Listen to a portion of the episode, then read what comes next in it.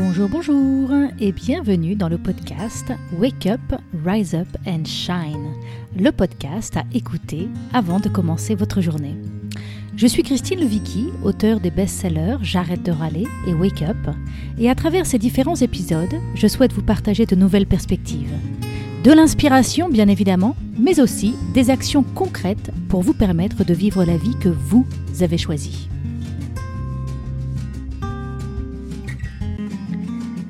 Aujourd'hui, j'ai le grand plaisir d'accueillir Jacques Chekroun. Jacques a commencé sa carrière en tant qu'avocat et vers l'âge de 30 ans, il est tombé dans la marmite de la psychologie et de ce qu'il aime appeler le rayonnement personnel. Il a animé des stages et des séminaires et a fondé le grand festival international Une autre façon d'aimer, qu'il organise depuis 2004 à Cabourg. C'est d'ailleurs lors de ce festival que nous nous sommes rencontrés. Jacques m'avait en effet invité pour parler de mon message autour de J'arrête de râler. Alors parallèlement à cette activité, Jacques a écrit plusieurs livres dont les titres me plaisent tout particulièrement. La lumineuse histoire du prince qui manquait de tout, Et si la vie voulait le meilleur pour nous, une autre façon d'aimer, Pardonne, aime et revit, et enfin Le procès de Spinoza, son dernier ouvrage. Alors cet épisode est pour vous si vous en avez marre de passer votre vie à être conforme à ce que vous pensez que les autres attendent de vous, mais parfois vous avez peur qu'on ne vous accepte plus si vous osez vous affirmer. Vous sentez que vous portez en vous plein de trésors et de ressources et pourtant souvent vous vous retrouvez encore coincé dans les problèmes et les frustrations du quotidien.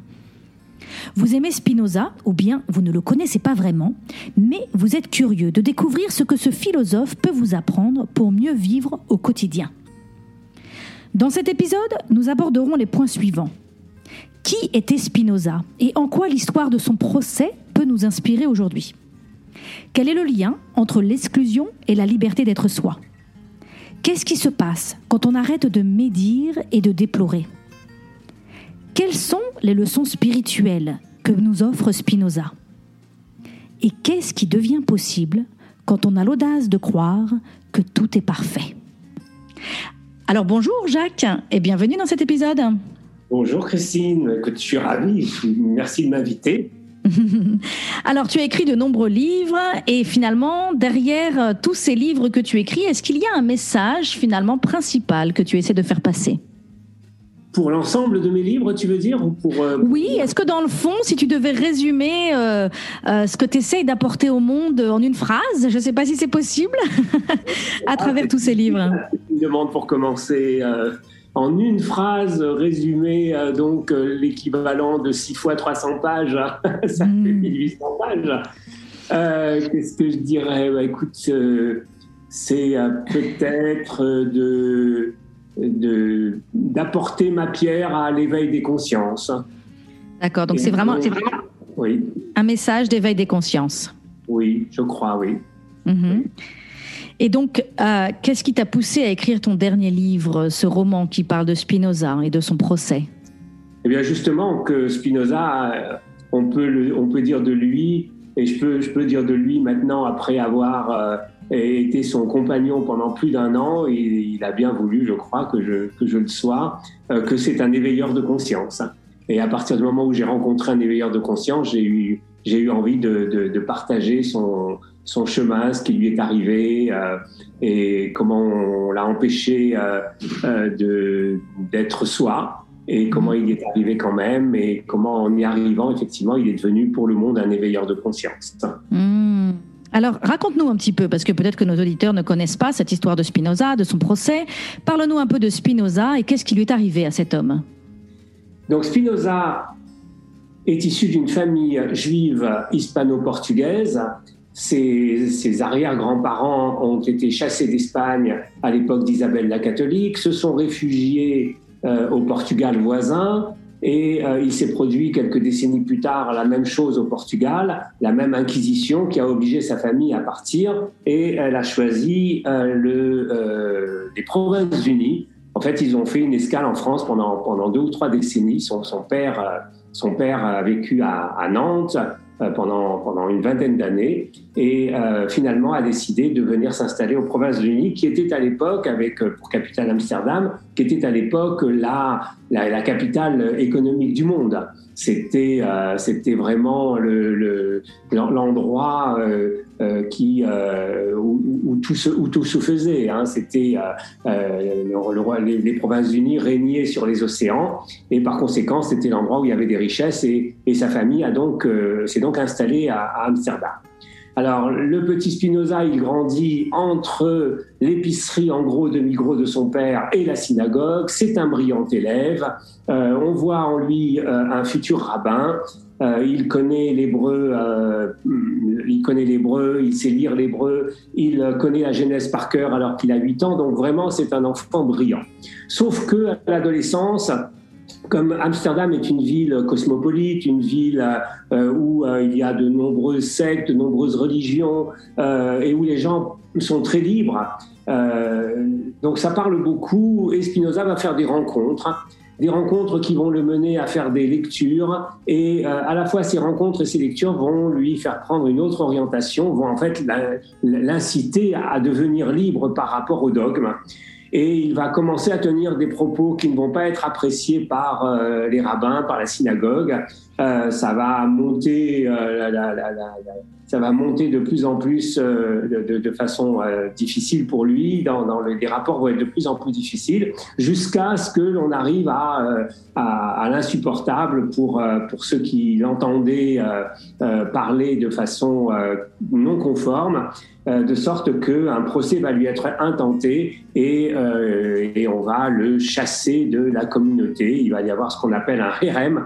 Un hérem, c'est euh, l'équivalent d'une excommunication qui est prononcée en termes absolument terribles puisque, euh, puisque cette excommunication, c'est non seulement qu'il est exclu de la communauté, mais il n'a plus le droit de parler à personne, euh, à aucun de ses parents, à aucun de ses amis, il n'a plus le droit de travailler avec la communauté et il est, euh, il est maudit, il est maudit pour, de, de son vivant et au-delà de son vivant, donc pour l'éternité. Donc c'est vraiment quelque chose de très très difficile.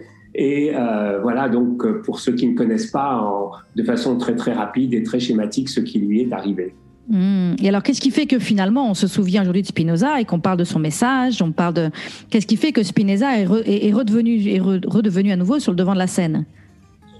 Alors, je, crois, je crois qu'il l'a pas beaucoup quitté, qu'il a été, euh, il est devenu donc après son bannissement euh, euh un, enseignant. Il a enseigné Descartes.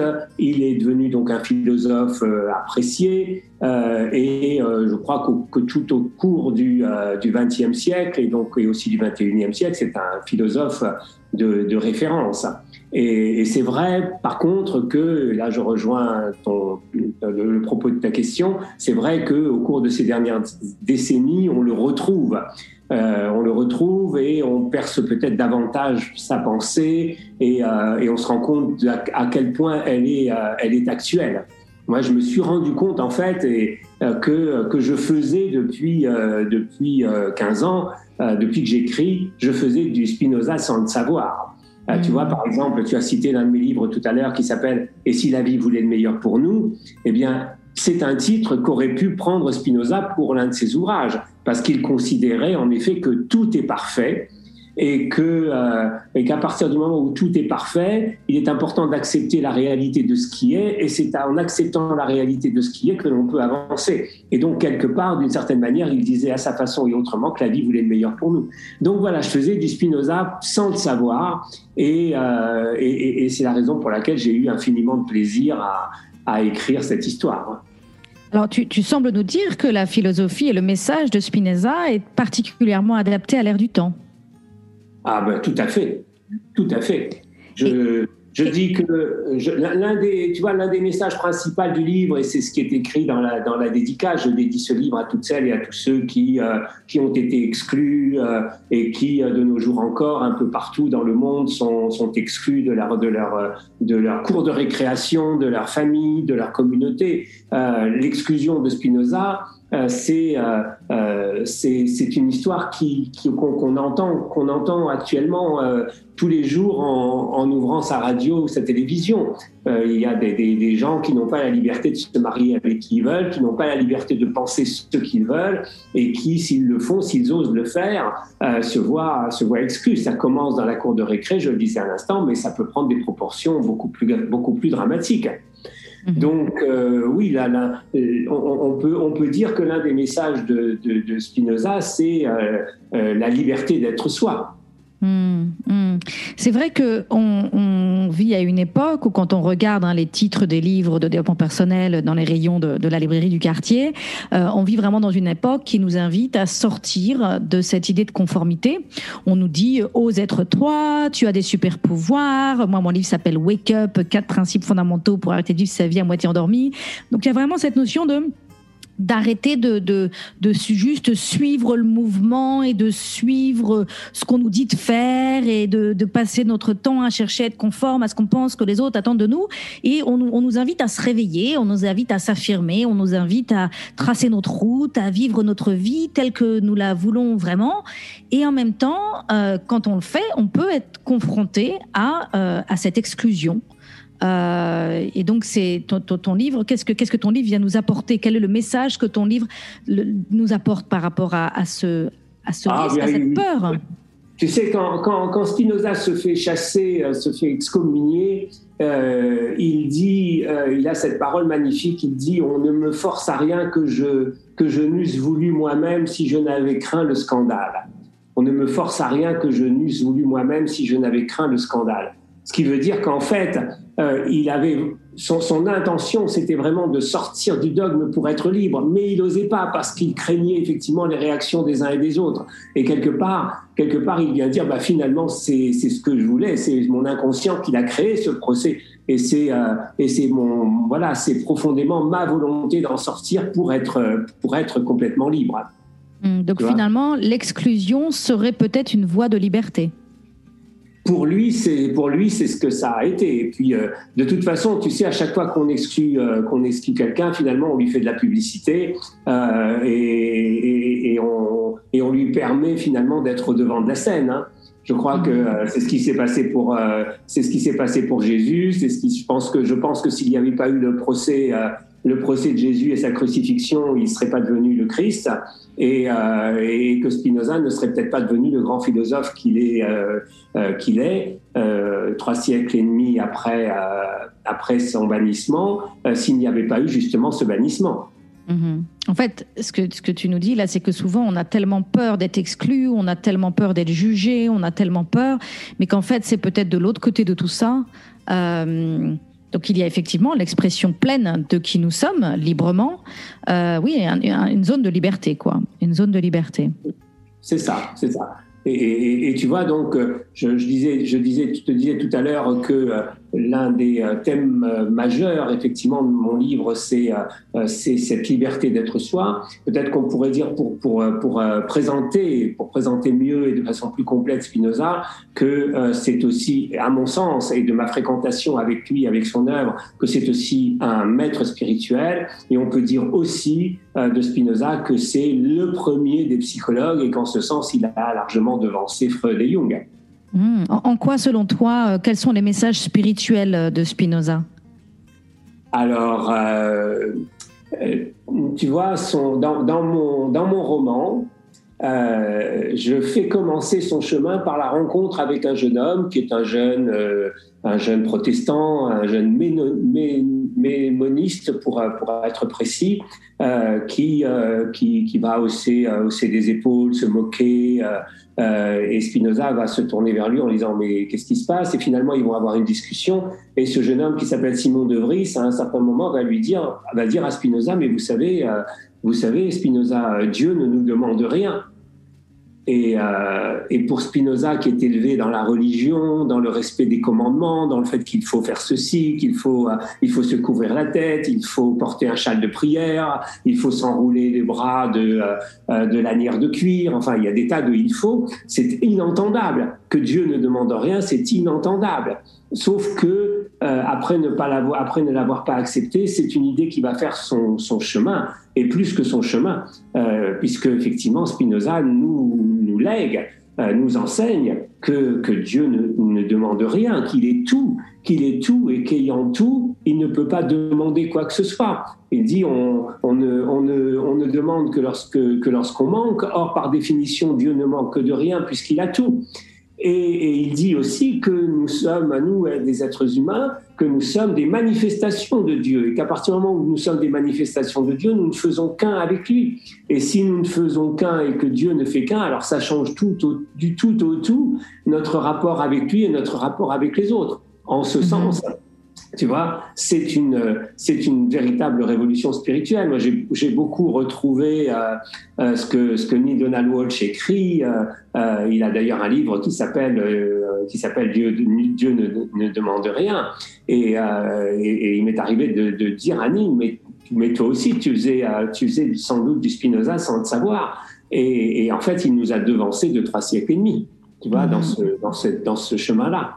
Mhm, mhm. Donc effectivement, la, spiritualité, elle est complètement différente. C'est un Dieu. Euh, quand on demandait à, quand on demandait à, Einstein s'il croyait en Dieu, il dit je croyais au Dieu de Spinoza. Qu'est-ce que c'est que le Dieu de Spinoza? C'est un Dieu sans dogme.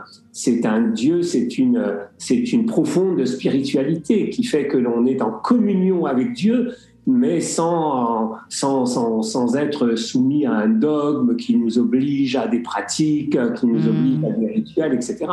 Donc hmm. oui, voilà, c'est effectivement, moi j'ai considéré, je considère que Spinoza est un grand maître spirituel. Hmm. Alors j'ai envie de mentionner, parce que euh, ça peut être intéressant de, de, de, clarifier ça, c'est la distinction entre la spiritualité et la religion. Donc, quand tu parles des dogmes, tu fais, tu fais mention de la religion, c'est bien ça? Oui, et d'ailleurs, à un certain moment, je, dis dans mon livre que Spinoza a quitté la religion pour rencontrer Dieu. Voilà. Mhm. Alors j'ai une, j'ai une, j'ai une petite analogie que je, que j'ai envie de mentionner parce que ça peut peut-être aider, euh, je sais pas, éclairer ou je sais pas. On, on va demander aux auditeurs ce qu'ils en pensent. euh, j'aime bien dire que la religion, qu'en fait parfois on se trompe et que, enfin peut-être, c'est une question que je pose. Est-ce qu'on se trompe euh, en pensant et, en faisant l'erreur de mettre la religion euh, sur un piédestal comme si elle était le but ultime? Or, euh, on oublie qu'en fait la religion est plutôt un moyen. Et j'utilise ça avec l'analogie de si on veut apprendre l'anglais. Si on veut apprendre l'anglais, ben on peut aller à la librairie du coin et on peut trouver différentes méthodes. Il y a plusieurs méthodes pour apprendre l'anglais. Et puis, ces différentes méthodes vont euh, passer par différents process.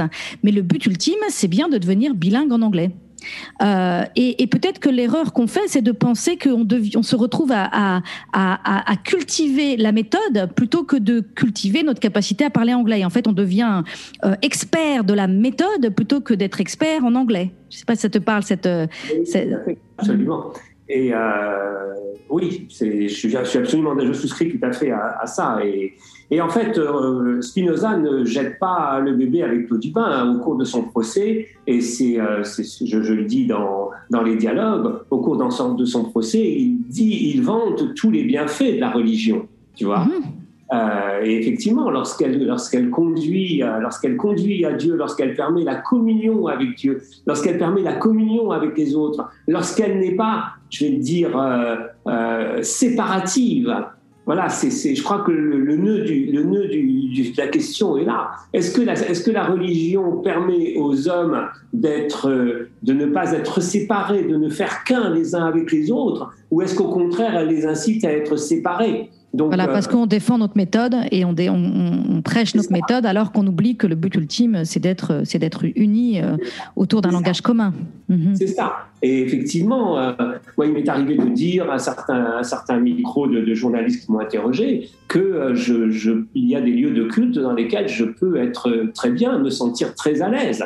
Parce que, parce que l'officiant, que ce soit un prêtre catholique, un, un pasteur protestant ou un rabbin ou un imam, euh, va et, dans le sens de, euh, de, de, l'unité, dans le sens de l'unité de, de, tous les hommes, qu'ils soient ses fidèles ou qu'ils ne soient pas ses fidèles. Mmh, mmh, mmh, Tout à fait. Donc, euh, tu dis donc tu, nous as dit que, que Spinoza était un grand maître spirituel. Je ne sais pas si tu as d'autres choses à, nous dire sur ce sujet. Tu nous as aussi dit que c'était euh, peut-être euh, celui qui deux siècles avant Freud, en fait, aurait inventé la psychologie. Et je suis aussi curieuse de savoir qu'est-ce qui te qui te fait dire ça? Ah, ce qui me fait dire ça, c'est que Spinoza a beaucoup réfléchi à ce qu'il appelait les affects. Aujourd'hui, on dirait les émotions. Et il en est venu à conclure euh, et ça a souvent été mal compris, que nous n'avions pas de libre arbitre.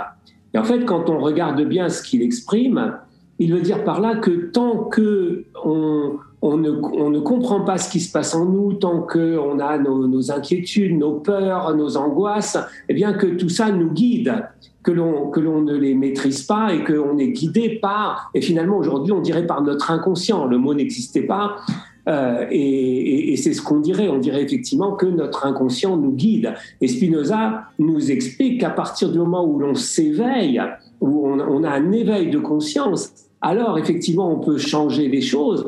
Et là, on a notre espace de liberté. Et, tout notre espace de liberté, il est là, il est dans l'éveil de conscience. Donc, en ce sens, tu vois, euh, je peux dire que euh, moi, je considère Spinoza comme effectivement l'inventeur de la psychologie. Il, mmh. il, a, il, a, il a écrit là-dessus et je crois que je crois surtout qu'il a, euh, il a pratiqué sur lui-même. Mmh. Mmh. Et on peut dire aussi que euh, on peut dire aussi qu'on lui que c'est alors on, on, dit de philo, on dit de Spinoza bah, souvent que c'est le philosophe de la joie. Euh, alors je vais, vais peut-être en dire un mot et, et, et, et je pourrais dire aussi que c'est le philosophe de la bienveillance. Alors de la joie, de la joie parce qu'il nous dit que euh, euh, justement, euh, voilà, je la, la, devise de Spinoza, c'est ne pas railler, ne pas railler, donc dans le sens de ne pas, ne pas tourner en dérision, ne pas se moquer, ne pas déplorer, ne pas se lamenter, donc accepter les situations telles qu'elles sont et à partir de là, grandir avec. Donc ne pas railler, ne pas déplorer, ne pas maudire, mais comprendre. Voilà, comprendre dans le sens de ne pas juger l'autre, parce qu'à partir du moment où effectivement on ne le juge pas, on le comprend. Ça ne veut pas dire qu'on accepte tout, mais on comprend au moins comment on est arrivé, comment il en est arrivé là où il est arrivé. Et Spinoza nous dit que comprendre, bien comprendre, ça, ça provoque de la joie. Et ça, je crois qu'on peut tous, on l'a tous vécu quand on a calé sur un problème et et qu'à un certain moment on a eu le eureka. Ah, mais c'est joyeux de comprendre. Donc voilà, comprendre, comprendre dans le processus psychologique, c'est porteur de joie.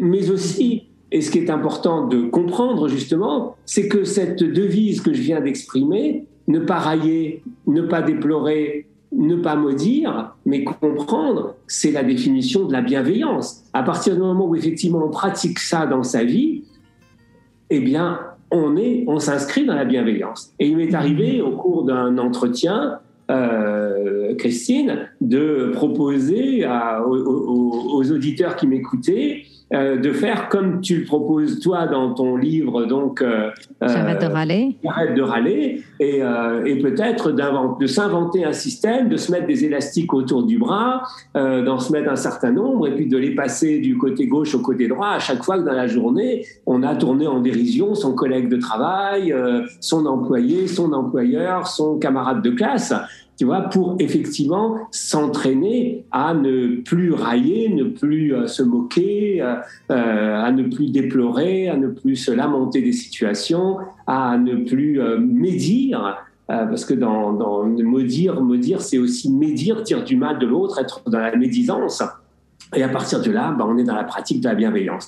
Tu vois à quel point sur ces différentes, sur ces différents vecteurs, Spinoza nous, nous, enseigne.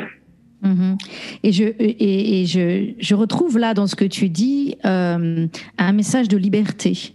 Parce que pour moi, quand on arrête de médire, de railler, de déplorer, de maudire, euh, on devient libre. Je crois que c'est un des plus gros malentendus derrière tout ça, c'est de, de réaliser que quand on raille ou qu'on déplore ou qu'on médit, il y a une part de nous, on a l'impression euh, par exemple, quand on, quand on raille ou quand on maudit, on a l'impression que c'est un acte de force, quelque part. On a l'impression que c'est un acte de puissance. Or, en fait, c'est un acte de victime. De on est victime à ce moment-là. On n'est pas en, dans notre puissance où je vais railler, je vais maudire. On n'est pas fort. En fait, on est Alors, très faible. Chose, ouais, tu dis quelque chose de très intéressant. Euh, Christine, Spinoza nous dit que la joie, elle augmente notre puissance d'être et d'agir. Oui. Tu vois voilà. La joie augmente notre puissance et d'agir. Au lieu que, nous dit-il, la tristesse diminue notre puissance d'être et d'agir. Donc, oui. quand il dit la tristesse, c'est effectivement le fait de ne pas aller bien, c'est l'amertume, c'est euh, le mal-être, etc. Mais la joie, elle augmente notre puissance d'être et d'agir. Ça m'a plu énormément et je le sens très vrai. quoi. C'est quelque chose que je, que je ressens en moi très, très fortement. Mhm. Et, de la même manière, il y a un peu le même schéma que, que je vois, moi, c'est euh, quand on déplore, par exemple, quelque chose, ou qu'on a l'impression que c'est un acte empathique. on a l'impression que euh, y a quelque chose de l'ordre de l'empathie, de, déplorer, de, trouver que c'est terrible, que c'est affreux. il, y a, un désir, en fait, d'être empathique à ce moment-là. Or, en fait, je crois que quand on comprend et quand on il y a plus d'ouverture de cœur dans la compréhension que dans le fait de déplorer, en effet. Je ne sais pas si tu comprends la mécanique que je que j'explique. Oui, tout à fait. C'est vrai que lorsque, euh, lorsque l'on se lamente, lorsque l'on n'accepte pas la réalité de ce qui est, on va, trouver écho chez l'autre qui n'accepte pas la réalité de ce qui est. Moi, je dis souvent que l'une des plus grandes difficultés que nous avons en tant qu'être humain, c'est justement d'accepter la réalité de ce qui est. On voudrait que ce qui, on voudrait que ce qui se soit produit ne se soit pas produit. On voudrait que la maladie ne soit pas survenue. On voudrait que l'ange de la mort se soit détourné. On voudrait que l'accident n'ait pas eu lieu. Mais c'est juste pas possible. Alors effectivement, quand on déplore, il y a tous les tous les gens qui souffrent de ceci ou de cela qui vont qui avec lesquels on va être en, en tu as tout à fait raison avec lesquels on va être en, en empathie. Mais lorsqu'on accepte lorsqu'on accepte la réalité de ce qui est tout simplement parce que ça ne peut pas être autrement puisque c'est ce qui est. C'est dans ce sens que Spinoza dit que tout est parfait. Il dit que tout est parfait non pas par opposition à un imparfait, mais c'est parfait parce que c'est. Et, et, là, il, euh, il est d'accord avec euh, Descartes qui, euh, qui a écrit dans, dans, une lettre à un de ses amis que nul, pas même Dieu, ne peut faire que ce qui est ne soit pas. Mm-hmm. Alors à partir de là, effectivement, quand on accepte la réalité de ce qui est, eh bien, on peut avancer au lieu de se lamenter, au lieu de déplorer. Et quelque part, en langage moderne, Spinoza nous dirait "Mais attendez, mais ça sert à rien, les gars. Vous êtes en train de vous cogner la tête contre les murs." Et à quoi ça sert de se cogner contre la, la, tête contre les murs et de vouloir que ce qui est ne soit pas? C'est Et on souffre encore plus.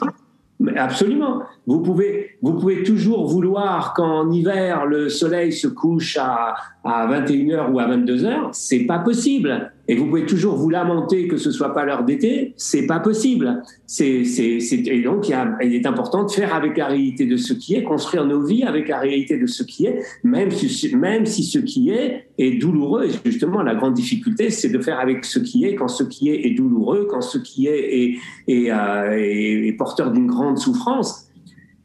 Et, et, voilà, et c'est comme ça. Et, Spinoza nous dit c'est comme ça, avec toutes les, toutes les douleurs et toutes les souffrances de sa vie. Sa vie, elle est faite de, euh, d'un nombre incroyable de deuils. Son, mhm. son, son, son, père, père, euh, son père, père, quatre, quatre enfants, euh, donc deux en bas âge, le frère de Spinoza qui, euh, qui meurt donc juste à, qui meurt à 18 ans, sa sœur Myriam qui meurt alors qu'elle est en couche, elle a 21 ans. Enfin, c'est, c'est et, et, le père de Spinoza perd ses trois femmes, donc la mère de Spinoza, sa première épouse et, et la belle-mère de Spinoza. Donc c'est, vraiment une vie de, de, deuil. Alors je sais bien qu'à l'époque on mourait on mourrait plus facilement parce que euh, voilà la, santé n'était pas ce qu'elle est aujourd'hui, hein, mais mais quand même, quand même, c'est c'est et donc Spinoza nous dit bah voilà malgré tous les deuils, malgré et malgré son bannissement, son bannissement, c'est quand même quelque chose de très très difficile, de très difficile à vivre, d'être exclu de sa de sa communauté, ne plus avoir le droit de, de parler à personne, ne plus pouvoir gagner d'argent avec les gens, ne plus pouvoir tenir son commerce. Enfin c'est c'est dramatique. Et malgré ça, il va nous dire tout est parfait quelle leçon alors, je devais faire du, je devais faire moi aussi inconsciemment du Spinoza depuis des années parce que toutes les personnes qui ont participé à mon séminaire Wake Up m'ont entendu déclarer à plusieurs reprises tout est parfait. Euh, J'ai même des personnes qui ont fait mon séminaire, qui ont créé un groupe Facebook. Après, ils l'ont appelé tout est parfait. Donc, je, je, connecte parce qu'en fait, euh, ce qu'il y a derrière pour moi, et c'est ce qui m'a d'ailleurs donné envie de, de m'engager dans la démarche de J'arrête de râler, c'est qu'un jour, j'ai réalisé en fait et je me suis dit Christine un jour donc avant hein, que je fasse j'arrête de râler quand j'étais un peu euh, en train de râler d'ailleurs je râlais encore et je me disais Christine un jour tu vas mourir et tu vas réaliser que tu as passé ta vie à résister ta vie. Et en fait, quand on résiste nos malheurs, nos, nos drames, petits ou gros, euh, quelle que soit, quelle que soit en fait la nature de, de, de nos malheurs et nos difficultés, nos souffrances, quand on les résiste, ce que j'ai appris, c'est qu'on est dans une impasse en fait. Et on rentre dans le mur, comme tu disais tout à l'heure. On rentre dans un mur en permanence, à résister, à juger, euh, à maudire, à déplorer. Euh, et, or, en fait, quand on accepte encore une fois, quand on accepte, ça ne veut pas dire qu'on est d'accord, ça ne veut pas dire qu'on le souhaitait. Euh, et, en même temps, quand on, on, accepte, eh ben, on peut enfin retourner en chemin vers notre vie et se poser la question qu'est-ce que je fais de ça? Bah oui, quand on accepte, on comprend, et quand on comprend, c'est porteur de joie, et la joie augmente notre puissance d'être et d'agir. Mmh, mmh, mmh. C'est magique, c'est magique. Donc tu comprends la joie que j'ai eue à écrire ce livre. Euh, voilà, elle a été, elle a été immense. Euh, j'ai vraiment euh, été porté par par ce sentiment de joie, de pouvoir effectivement quelque part faire un, allez, comment je vais dire, un hymne à la liberté, un hymne à la liberté, de pouvoir euh, dire la, la, la, gloire d'un philosophe qui est un maître spirituel et qui est l'inventeur de la psychologie. Donc ça a été vraiment pour moi une très très belle aventure que d'écrire ce procès de Spinoza. Mmh, mmh. Super, super, super. Euh, qu'est-ce que qu'est-ce que tu souhaites euh, profondément à ces personnes qui vont lire ce livre? Je leur souhaite d'éprouver, de ressentir en le lisant autant de joie que j'ai eu à l'écrire. Hmm. Tu souhaites contaminer la joie, transmettre la joie et, peut-être on peut leur souhaiter qu'à leur tour, ils puissent être vecteurs de joie et, euh, et, petit à petit faire une spirale vertueuse. C'est intéressant ce, concept de la joie hein, parce qu'on pense, euh, on pense que la joie dépend de conditions extérieures. On pourrait penser que la joie, ça veut dire qu'il faut qu'il y ait des copains autour de la table, ça veut dire qu'il faut qu'il y ait du soleil dehors, ça veut dire que euh, y voilà, on soit à la plage, des beaux décors, des beaux paysages. On, a tendance à, à, imaginer la joie. Enfin moi, quand j'imagine, si on me demandait de peindre un tableau de la joie. J'aurais envie de mettre des ballons, des bulles de champagne, des cotillons, enfin je sais pas, des couleurs. Euh, on, imagine que la joie dépend de conditions extérieures en fait. Et, ce que je trouve chouette avec euh, avec le message que tu portes à travers ce livre, c'est de découvrir en fait euh, la joie dans tout à travers ce, tout est parfait. Mhm. C'est tout à fait ça. Et, Spinoza nous dit quelque chose que je trouve très très beau par rapport à la joie. Il dit que la joie, c'est le passage d'une moindre à une plus grande perfection. Mmh. Mmh. Ah, j'ai encore une question pour toi qui me vient, parce que j'entends beaucoup de personnes en ce moment qui euh, peut-être euh, souffrent de cette injonction au bonheur. Euh, en tout cas, je ne sais pas si tu as entendu ce message-là, d'entendre personnes qui disent oui, il y en a marre de cette injonction au bonheur. Finalement, peut-être qu'on a besoin d'être malheureux, peut-être qu'on a besoin d'accepter nos difficultés, peut-être qu'on a besoin d'accepter de ne pas être bien. Qu'est-ce que tu penses de ça? Je ne je ne sens pas, enfin, je ne perçois pas, moi, de, de messages d'injonction au bonheur. En tout cas, c'est pas mon environnement actuel. Euh, je, crois que les, je crois que les personnes qui, qui, qui, mettent le mot injonction sont probablement les personnes qui ont beaucoup de mal à accéder à ça, qui ont beaucoup de mal à faire ce chemin. Voilà, donc c'est pour ça que peut-être je ne les ai pas croisés. En tout cas, ça m'interpelle pas pour ces dernières semaines, ces derniers mois. Euh, je, moi, je, je, ne vis pas, je, je, ne vis pas, tu vois, euh, euh ce, ce, livre ni mes, ni mes autres livres euh, d'aucune façon comme des injonctions au bonheur.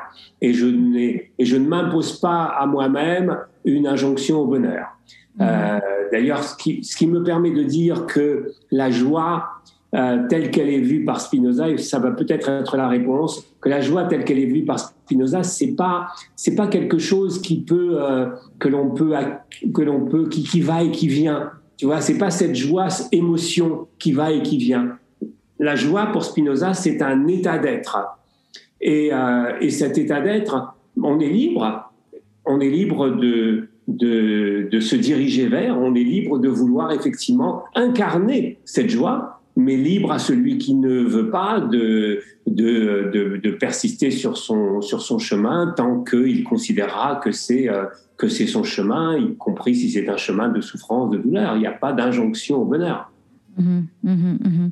Il y a peut-être aussi euh, une, invitation à ces personnes peut-être euh, qui nous écoutent et qui ont du mal en fait à, à, à, qu'on le souhait de choisir cette joie, de vivre cette joie, d'être dans cet état de joie, qui ont le souhait de pouvoir ressentir au plus profond de leur être que tout est parfait euh, et qui pourtant n'y arrivent pas.